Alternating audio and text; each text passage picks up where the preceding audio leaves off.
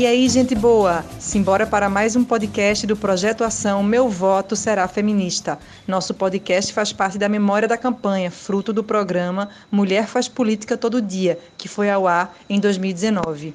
Eu sou Juliana Romão. E eu sou Bia Paz. Aqui no nosso podcast, em todo episódio, temos uma entrevistada potente e falamos sobre temas da nossa vida cotidiana. É o feminismo da vida vivida. No programa que relembramos hoje, falamos sobre o assassinato de Marielle Franco, vereadora no Rio de Janeiro, mulher negra, ativista, lésbica e defensora dos direitos humanos que foi brutalmente executada em 2018. Eu sou Daiane Dutra. E eu sou Carol Virgulino.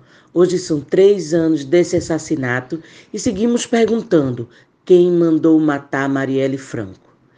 Quem conversou comigo e com Juliana sobre o tema foi Rosa Marques, socióloga, uma das coordenadoras da Rede de Mulheres Negras e ativista das questões raciais de gênero. Confira como foi potente essa entrevista. Boa tarde, Rosa Marques. Boa tarde, Juliana. Boa tarde, Carol, e a todos os ouvintes né, da, da Rádio Fricaneca. É, eu fico muito feliz pelo convite e eu penso que essa temática e onde a gente coloca mulheres diversas, né, porque nós não somos únicas. É, única, nós não temos apenas uma identidade, nós, te, nós temos várias identidades. Então, esse é um programa onde vai fazer com que cada uma de nós a gente pense sobre o nosso cotidiano, pense sobre a nossa vida, pense sobre a nossa forma de se organizar no mundo e de sobreviver nele também. É isso aí, Rosa. Justamente para isso que a gente está aqui. É, Rosa, a injustiça, a Marielle, representa uma injustiça que é cotidiana a todas nós mulheres. Como é que você, como mulher negra, sente esse crime? Então, é, a morte, né, esse crime, a morte perversa, né, a morte nunca é, é algo bom para nós. Esse crime é, contra Marielle, ele é um crime contra todas nós, mulheres negras, principalmente, porque ela é uma mulher negra e ela se reconhecia como tal ele é um crime para todas as mulheres lésbicas, porque as pessoas não suportam as outras pessoas serem o que elas queiram ser e, e, as pessoas detestam as pessoas que são felizes com elas mesmas. Então, essa morte dela, né, esse crime dela, atinge também a todas as mulheres, aquelas mulheres que estão na defesa da vida, na defesa da luta, do cotidiano. E foi um crime onde a gente principalmente nós mulheres negras, já desde o processo de escravização, a gente vem vivenciando isso, né? A criminalização dos nossos corpos, a, a execução da nossa alma, mesmo eles pensam que executaram, né? Porque estamos aqui sobrevivendo até hoje através das, nossas, das nossas ancestralidades.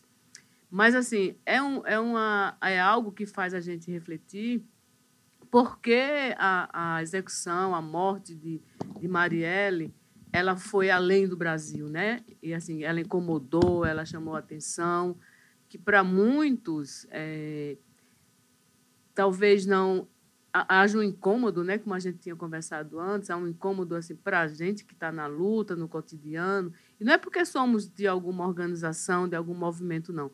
Mas todas aquelas mulheres que, que e todas aquelas pessoas que sentem e defendem a vida do outro, elas se sensibilizaram com o crime de Marielle, né? É, só não se sensibilizou com o crime dela e que fala que é banalidade, que muita gente morre, né? É, são aquelas pessoas que não estão nem aí, né? nem para a morte de um cachorro no meio da rua, né? Que é indiferente e que, por exemplo, pode aparecer dez crianças mortas, presas no, no arame farpado e achar que é natural, né, que eles deveriam ser mortos. É a mesma coisa com Marielle. Né? Ela foi morta porque estava defendendo a vida de outras pessoas e a vida dela também, porque ela se incluía nesse contingente de, de pretos e pretas da comunidade dela, da cidade dela e de todo o país. Né? Porque quem defende os direitos não defende apenas um direito, defende todos os direitos e defende Isso. todas as pessoas. Então, assim, até as pessoas que não são negras estavam inclusas dentro da defesa que Marielle vinha fazendo no seu cotidiano. Isso é fazer política, né? Isso. E por isso que é tão bárbaro, é uma dor que a gente carrega no peito, né? E a gente pensa muito sobre a dificuldade de se chegar a esse lugar de vereadora, né? Existem muitas barreiras antes disso Então é difícil ser vereadora, mais ainda deputada, senadora, presidenta. Né? A gente viu o que, é que aconteceu com a nossa única presidenta da República. E quando as mulheres, especialmente negras, conseguem furar, chegam nesse lugar, o sistema bloqueia. Né? Uma pergunta que a gente tem que fazer a nós mesmas, mulheres, qual foi o lugar mesmo que nos colocaram no mundo, né? Nos colocaram num lugar de, do privado e não do público. Nós fomos criadas para as mulheres de uma forma geral foi criada para casar, para para cuidar do marido e dos filhos. E nós mulheres negras foram é, é, criadas para cuidar dos filhos dos outros, talvez casar, mas não é da, da, da, da função dela, é servir, servir e servir. Nós não fomos criadas para a política, para o público, né? Porque muita gente tem muita dificuldade de achar que, ah, não quero falar de política. Ontem a gente estava, por, coincidência, aí um amigo estava conversando, é, o Gera, um homem negro, é, gay, e ele dizia, a gente conversava, ninguém gosta de falar política. Talvez as pessoas não gostem de falar de, de partido, mas a no, a, o nosso nascimento já é político. Porque quando a gente respira, quando a gente sai da, do útero da nossa mãe, a gente respira, mesmo levando um tapa que eu não sei qual a ideia de bater para a gente poder respirar, porque a gente vai fazer isso naturalmente. Mas quando a gente respira, quando a gente chora, já é um ato político. É dizer, eu estou aqui para resistir a esse mundo que eu não conheço. Quando a gente chora para amamentar, isso é um ato político. A gente não fala, mas a gente está dizendo, eu estou com fome. Isso é um ato político, porque viver é política. A gente respira política. Então, a, a luta pela nossa sobrevivência, a luta pela nossa existência é um ato político. Né? Então, assim, e nós, aí eu volto para a questão do público. Nós não fomos criadas para o, o público, para o privado. Então, é, disseram para nós, e a gente precisa desconstruir isso na nossa cabeça, que nós não sabemos falar, nós não sabemos é, estar no, no, no púlpito, nós não sabemos falar para um grande público e nós não sabemos planejar. Quem planeja esse país são as mulheres, porque quem é que dá conta do orçamento da casa? Quem disse que nós mulheres não entendemos de orçamento? A gente, se, a, se a gente dá conta de uma casa, a gente pode dar conta desse país. Então, se a gente consegue dialogar com as nossas crianças, fazer deles cidadãos e cidadãs, como é que a gente não consegue pensar um país? pensar de forma solidária, pensar de forma humanitária, que a gente não vê isso nos homens. Os homens estão no poder, em sua grande maioria, brancos, e eles que comandam toda essa desigualdade, essa, esse racismo, esse machismo, essas desigualdades que nós mulheres vivenciamos todos os dias, e as mulheres negras e a população negra principalmente. E, as, e, e, por falar das nossas parentas, né?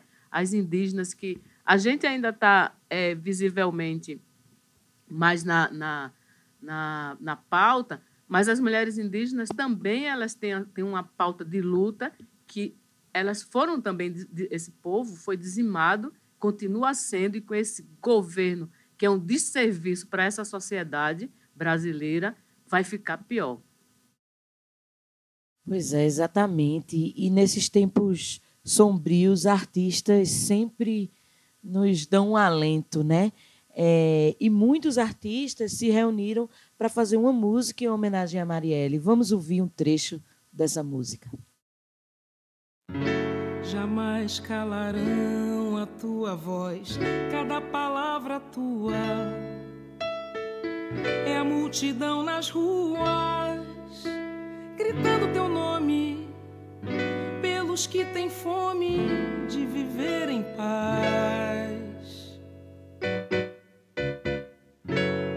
Jamais apagarão o teu olhar, esse poder lunar, movendo as marés pra inundar o rio, o asfalto, a praça, a avenida. Brasil.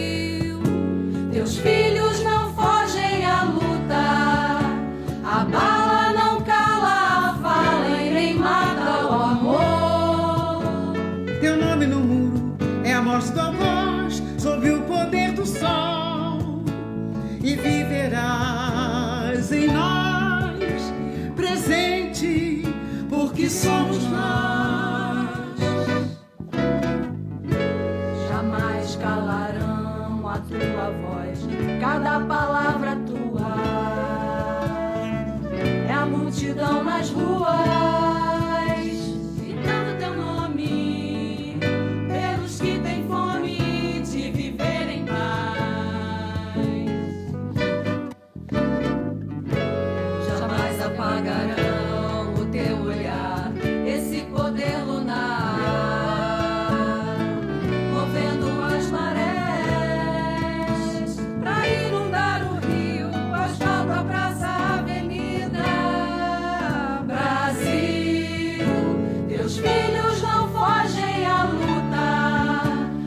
forte,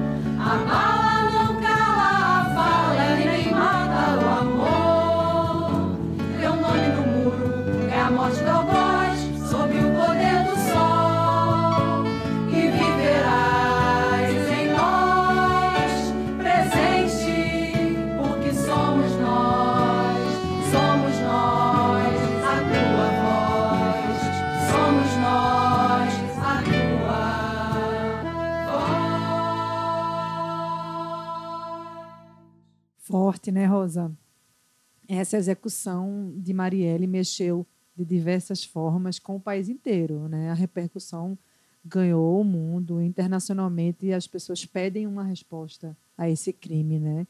É, a gente sente essa violência e essa repercussão, né?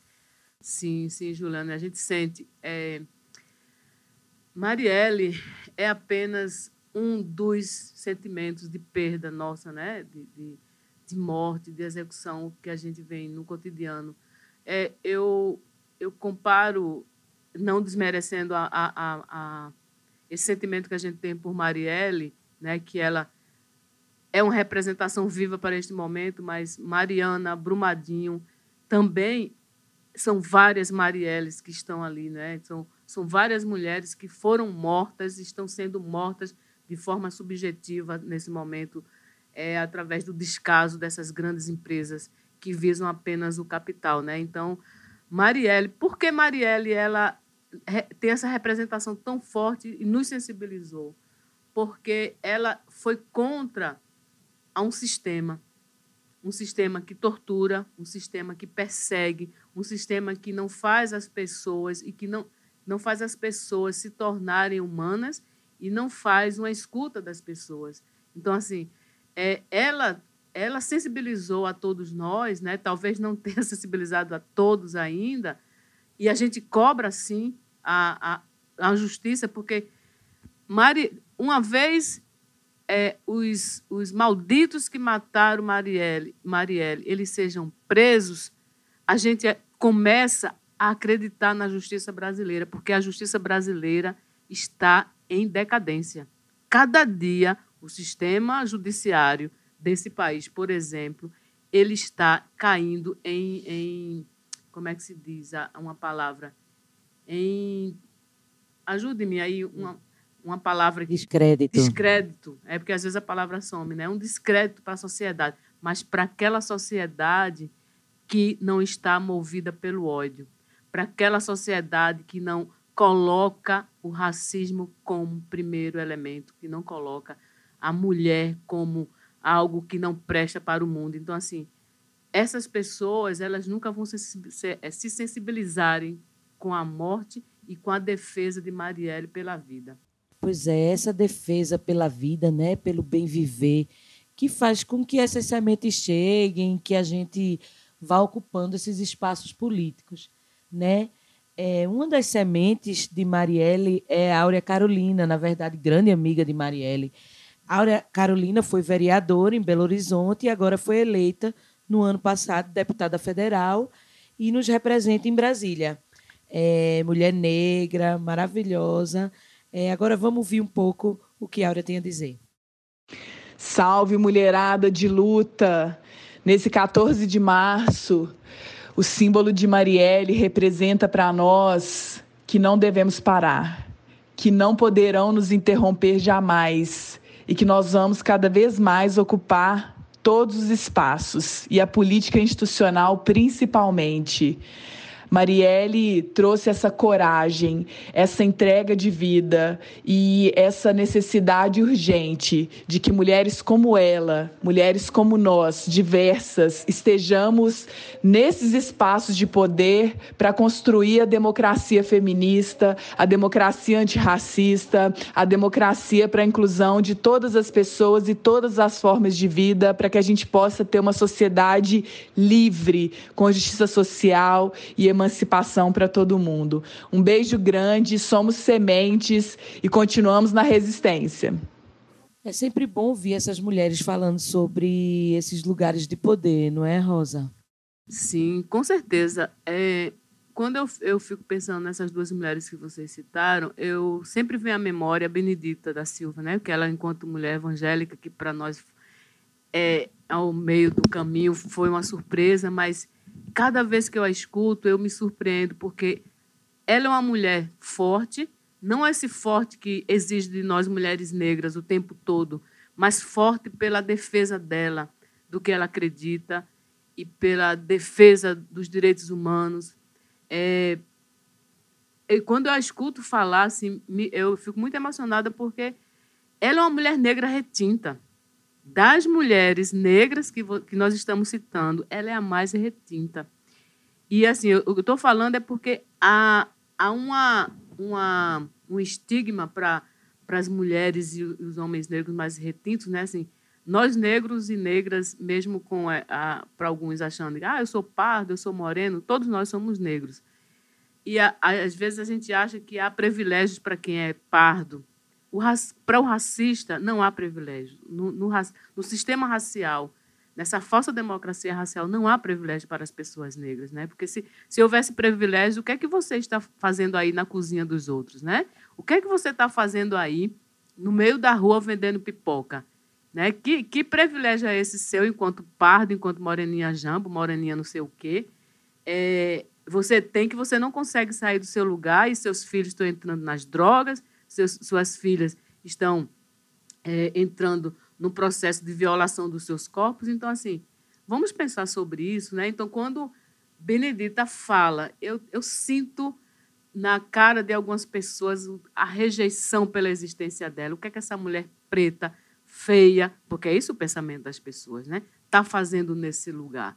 E assim, e aí a gente sente muito orgulho. A gente vem para o Recife e aí vê, vê é, Robionce, uma mulher trans, e você fica dizendo, poxa, eu dizia um palavrão. Aí eu, esque... aí eu me lembrei onde é que eu estou. né? que, que orgulho ela nos dá. Né? E aí você vai para São Paulo, você tem a, aquela outra moça que ela era daqui de Recife e, e, e agora virou uma, uma Érica Maluguinho. Érica Maluguinho. Ve, veja que maravilha. Então, isso quer dizer que a gente está no caminho certo. Estamos saindo do privado, oxalá. Por isso é tão importante a gente estar tá aqui ocupando a rádio pública, Freicaneca FM, com o debate de gênero, falando da mulher negra. Né? A gente precisa estar nesses lugares. Porque aqui a gente quer falar que tudo que a mulher faz é política, tudo que a mulher faz é político, é luta, é negociação. A gente nasceu para isso, como você falou, né, Rosa? É, desde que a gente nasce, a gente tem uma luta política de negociação e de ação, que não é vista como uma luta política, mas ela é. Então a gente quer saber um pouco da tua rotina, Rosa. Como é que é a tua rotina de luta? O que é que tu faz no cotidiano enquanto desafio para ser cumprido todos os dias? Ufa, uma pergunta bem, é bem complexa, né? Mas assim, é, eu acho que a, a percepção dessa tomada de, de consciência política, ela se dá quando, eu acho que tem que começar por aí quando a minha identidade enquanto mulher negra ela é reafirmada. Então, quando eu compreendo, não é que, que nós negros não sabemos que nós somos negros. O problema é que o racismo ele faz com que a gente se esconda e que a gente tenha vergonha de nós mesmos. Então, quando a gente tem essa vergonha, a gente não quer se parecer com os nossos pares, né? Porque os nossos pares disseram que era feio, que era sujo, que tem tendência a roubar, que é um bando de preguiçoso. A gente não quer saber desse grupo. A gente não quer saber dos nossos pares.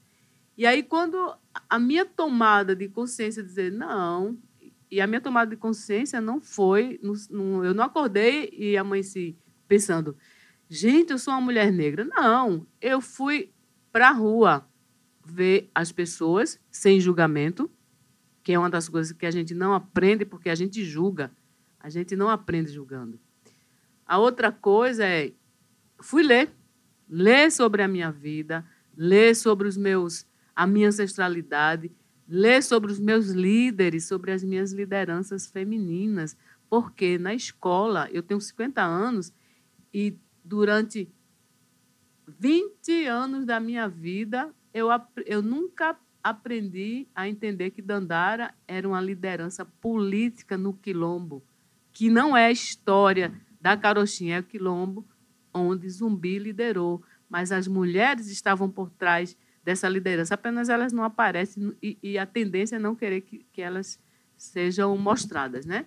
Então, esse, essa, essa, começar a reconhecer quem são as minhas lideranças femininas para me fortalecer minhas lideranças femininas negras para que eu me fortaleça, eu fui, eu fui percebendo que eu sou uma mulher negra.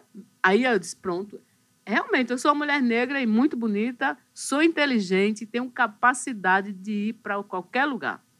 Hoje eu, hoje eu tenho esse poder de fala, porque a gente, quando fala, a gente tem um poder. Todas nós mulheres temos um poder, a gente ainda não está exercitando e vocês precisam exercitar isso, né? E exercita sem agredir. Exercita sem ser autoritária. Exercita com conteúdo. Então, esse é o meu cotidiano de luta política diária. É continuar lendo, é continuar escutando e observando as pessoas. Talvez seja por conta do meu curso. As ciências sociais me ajudou muito a, a pensar a sociedade de, sua, de forma diversa, que é por isso que eu gosto dessa coisa das mulheres diversas, compreender os contextos que nós estamos. E, e não foi a igreja e, e nenhuma instituição religiosa que me ensinou a não julgar, porque as pessoas que estão nessas instituições continuam julgando e esse lugar eu não quero. Então, as ciências sociais, a academia e a vida, que é a minha militância, que é a minha rede de mulheres negras de Pernambuco, me ajuda cotidianamente a respirar, a sobreviver e a existir. Então, assim, esse é o meu cotidiano, assim, acordar e tá ferrada porque a gente está ficando adoecida por conta desse contexto que nós estamos vivenciando de violação a todos os nossos direitos e as nossas lutas que são seculares sendo sucumbidas. Você tá, a gente está adoecendo, mas quando eu chego na rede, quando eu recebo um convite desse para dialogar sobre nós, mulheres negras, pronto, o dia começa com outra com outro sol, né? Agora, Rosa, é o momento da gente falar de grandes mulheres da nossa história, né? Assim como você. Hoje resgatamos a história da professora, mulher, negra, cronista, feminista e primeira parlamentar negra do Brasil, Antonieta de Barros, que viveu de 1901 até 1952. Ela é filha era, era filha de pai jardineiro e mãe escrava liberta. Conseguiu se alfabetizar e assim mudou a rota da própria vida. Toda vez que uma mulher negra se candidata, faz um rasgo no sistema e se conecta com Antonieta. Cada mulher negra eleita rompe com a história de opressão ao povo negro e reverencia toda a ancestralidade. Queremos mais mulheres negras e diversas no poder executivo, legislativo, judiciário, em todos os lugares. É muito poderoso esse sentimento, né, Rosa? Com certeza. É, você falando de Antonieta e eu lembrando de Maria Carolina de Jesus. Porque se Maria Carolina de Jesus ela fosse uma, fosse uma mulher pública, se ela tivesse ido para uma Câmara dos Vereadores, fosse deputada, uma prefeita, São Paulo não seria mais a mesma, né? porque uma mulher que estava lá catando material reciclável e tinha uma leitura de mundo como ela tinha.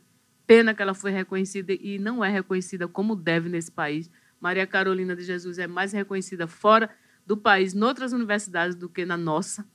Então, eu ouvindo Antonieta e, e assim, Maria Carolina de Jesus, ela se conectou com Antonieta e todas essas outras mulheres, nós mulheres que podemos não estar no campo da política, na, na, no contexto da partidário, mas nós estamos conectadas com, Antoni, com Antonieta, porque a gente está viva e a gente está falando. Né? Marielle, antes dela ser vereadora, ela é, ela é uma liderança da comunidade dela, do local. Ela é uma liderança para dentro da família, porque tem uma coisa, parece que é assim, é, pode ser que nem toda a família, é, todos estão para essa batalha, mas é, estão indiretamente, porque está, estão cozinhando, estão alimentando, estão amando aquela pessoa que está botando a cara na rua para levar porrada e também para ser morta, né? E aí ontem, ontem parece que foi um dia muito de diálogo sobre isso. É, aí o, o, eu disse assim, eu tô pronta, se for para guerra eu vou para guerra. Aí a minha disse, não, Rosa, você precisa existir. Eu digo, morrer todo mundo vai, minha gente. E se tiver de morrer, a gente morre na luta mesmo é, é a gente está numa batalha que não está sendo fácil. Então, a gente vai ter que se preparar para tudo. Muitos acham absurdo, né? A, as pessoas acham que a gente está é, vendo, é, vendo bolinhas cor-de-rosa, azul, e a gente está viajando. Não, minha gente, vamos botar o pé no chão e pensar o que é que nós estamos fazendo com nós mesmos, né? Acho que é algo para a gente refletir. O que é que a gente fez mesmo nessa eleição Olha os resultados das nossas, da nossa escolha, a, a nossa, entre aspas, né? Porque a minha não foi.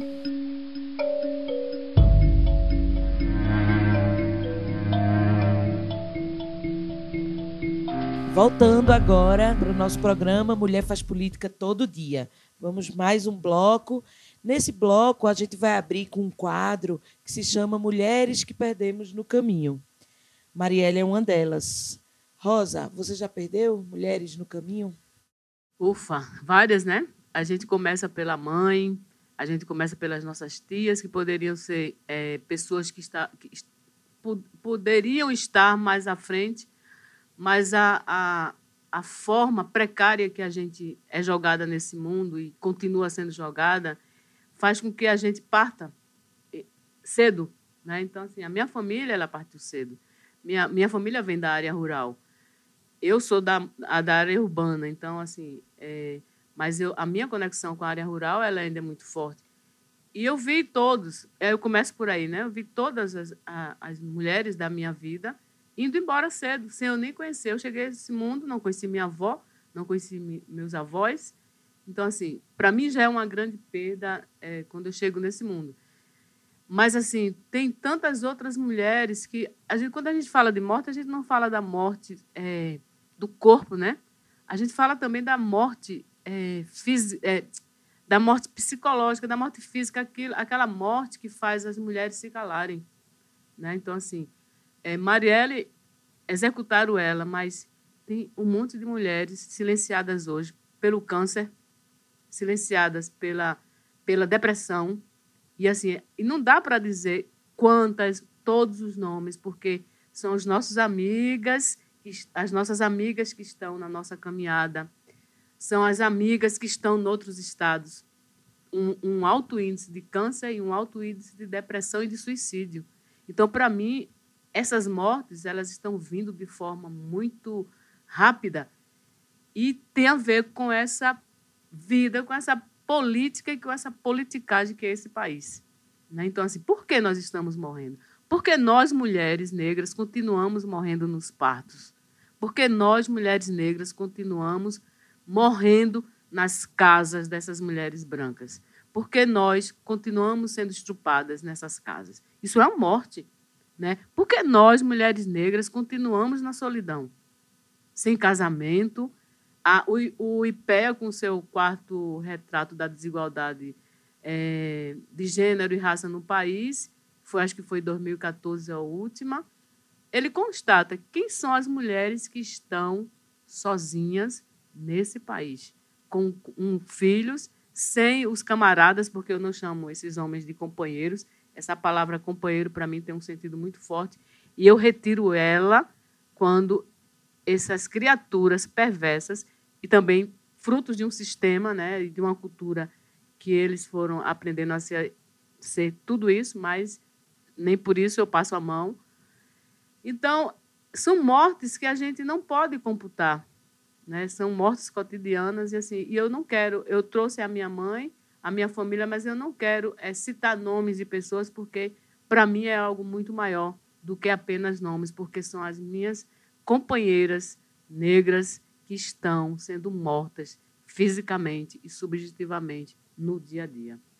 O silenciamento é uma morte em vida. Com né? certeza. E a gente certeza. vive muito isso. Por isso que a nossa luta é para mudar esse cenário. A gente precisa estar junta, fortalecida para mudar esse cenário e ocupar o lugar onde se tomam as decisões sobre nossas próprias vidas. Uhum. Né? Como é que você acha que as mulheres diversas podem se organizar e se movimentar para ocupar mais espaços, seja da síndica do prédio à presidenta da República? Olha, Juliana e Carol, é, às vezes as pessoas elas ficam quando escutam uma mulher negra falando de mulheres brancas, é, é, fica parecendo que a gente não a, não vê as mulheres brancas como vê as mulheres brancas como nossas inimigas. Eu compreendo e acho que vocês também precisam compreender que nós fazemos parte de uma sociedade onde é, impera umas teorias, impera uma ideologia onde fez e faz e continua fazendo com novos, novos mecanismos essa segregação racial. Mas, dentro desse contexto, para poder chegar na sua, na sua questão, dentro desse contexto, ah, a gente tem encontrado várias mulheres brancas que entenderam o lugar do seu privilégio. E quando elas entendem o lugar do privilégio, de privilégio dela cotidiano, que elas não precisam fazer o esforço para existir, para dizer quem são elas, para dizer que elas têm capacidade, porque elas já nascem sendo capazes, belas, não precisa ser questionada. Nós, mulheres negras, indígenas, precisamos o tempo todo provar algo. E aí, nesse, nesse, nessa luta cotidiana, eu acho que um dos movimentos que a gente precisa fazer é começar a falar de nós mesmas umas para as outras. Fala com a tua vizinha das tuas dores, que as dores da tua vizinha, que é preta, que acorda de quatro e meia da manhã, que ela pode não se achar preta, né? Ela pode se achar parda moreninha, Uhum. mas ela para o sistema racial ela é preta, ela é da raça negra. Conversa com ela das tuas dores, porque quando a gente começa a falar das nossas dores e começa a entender e começa a se perguntar por quê, por que isso, a gente quando as nossas crianças estão crescendo, a gente odeia quando elas fazem os porquês, né? é o momento mais especial da vida de um ser humano, para ela estar tá entendendo a vida. E como a gente interdita isso na, na, nossa criança, a gente interdita isso na nossa fase adulta. A gente não começa a se perguntar por que eu estou nesse lugar, por que fizeram de nós inimigas uma das outras, porque as adolescentes, quando a gente é adolescente, a gente pensa, ah, fulana é muito chata, ah, fulana é metida, ah, fulana... Isso é uma... uma uma ideologia traçada há muito tempo para a gente se afastar uma, da, uma das outras. Então, a gente sempre está achando que a mulher está disputando o macho alfa da área. E eles estão lá sendo o bambambam. Bam, bam. A gente tem, sempre está se afastando da gente. E nessa luta, a gente precisa se juntar. A gente precisa, as mulheres brancas elas precisam sair do seu lugar de privilégio e olhar para nós, mulheres negras indígenas, e compreender o que fizeram com a gente toda essa vida. E nós, mulheres negras, precisamos olhar as mulheres brancas e pensar onde elas foram jogadas nessa vida para que elas pensem que nós não somos nada. A gente precisa fazer essa, essa, essa reflexão e ela tem que ser de, de, de mão dupla. Né? Agora, é, e aí, partindo daí, partindo da sua casa, partindo da sua vizinhança, saia, tira a bunzanfa do seu, do seu sofá e vá para a discussão do, do condomínio, por exemplo, porque é lá onde está se fazendo política. É lá onde que estão definindo a vida do teu prédio. Vai na comunidade, na associação, mesmo que com muita descrença. Se você não for, eles vão continuar manipulando a tua vida. O que vai fazer na comunidade? Vai para a prefeitura e, e vai brigar pelos teus direitos. Mas não é brigar com palavrões, não. É brigar perguntando por quê. Por que a minha rua não está calçada? Por que a minha, na minha rua eu pago a conta de água e, e, não, e, não, e não tem água? Na verdade, se, se a gente não fizer isso, os homens vão ficar sempre decidindo por nós e seguimos invisíveis, né? É, a gente que já toma conta de tudo, mas a gente não tem a palavra final. Tem, tem uma coisa que, que você estava falando, Rosa, que é a naturalização da cordialidade, né? Muitas vezes a gente vai reivindicar o direito e as pessoas acham que a gente tá braba, né? Então, as pessoas querem que as mulheres, especialmente as mulheres negras, aceitem tudo sem reclamar. E quando a gente reclama é, sobre qualquer coisa, as pessoas olham, tá fazendo que bagunça é essa, né? Tá saindo de si. Mas na verdade a gente precisa manter esse hábito de reivindicar os direitos, de falar o que está errado, de exigir e Juliana, respostas. A, a hora é que vai dizer a forma que a gente vai falar também. Porque às vezes é preciso falar manso, mas às vezes é preciso falar muito alto, porque senão a gente não vai ser escutada. E não pense, tá? sabe, Carol, que é não só os homens que não vai escutar, mas tem mulheres também, por conta desse todo esse processo, que vai determinar o que nós vamos fazer e como nós devemos seguir nesse mundo. Então, assim, se liga, cabeção, que nós estamos ligadas e que vocês também precisam estar ligadas e, assim, acredite em nós, acredite em você. Porque se a gente não acredita em nós mesmos, como é que a gente vai acreditar na outra mulher que é a nossa parceira, que é a nossa, que está no nosso cotidiano, dentro do ônibus, dentro do metrô, né? até dentro das igrejas.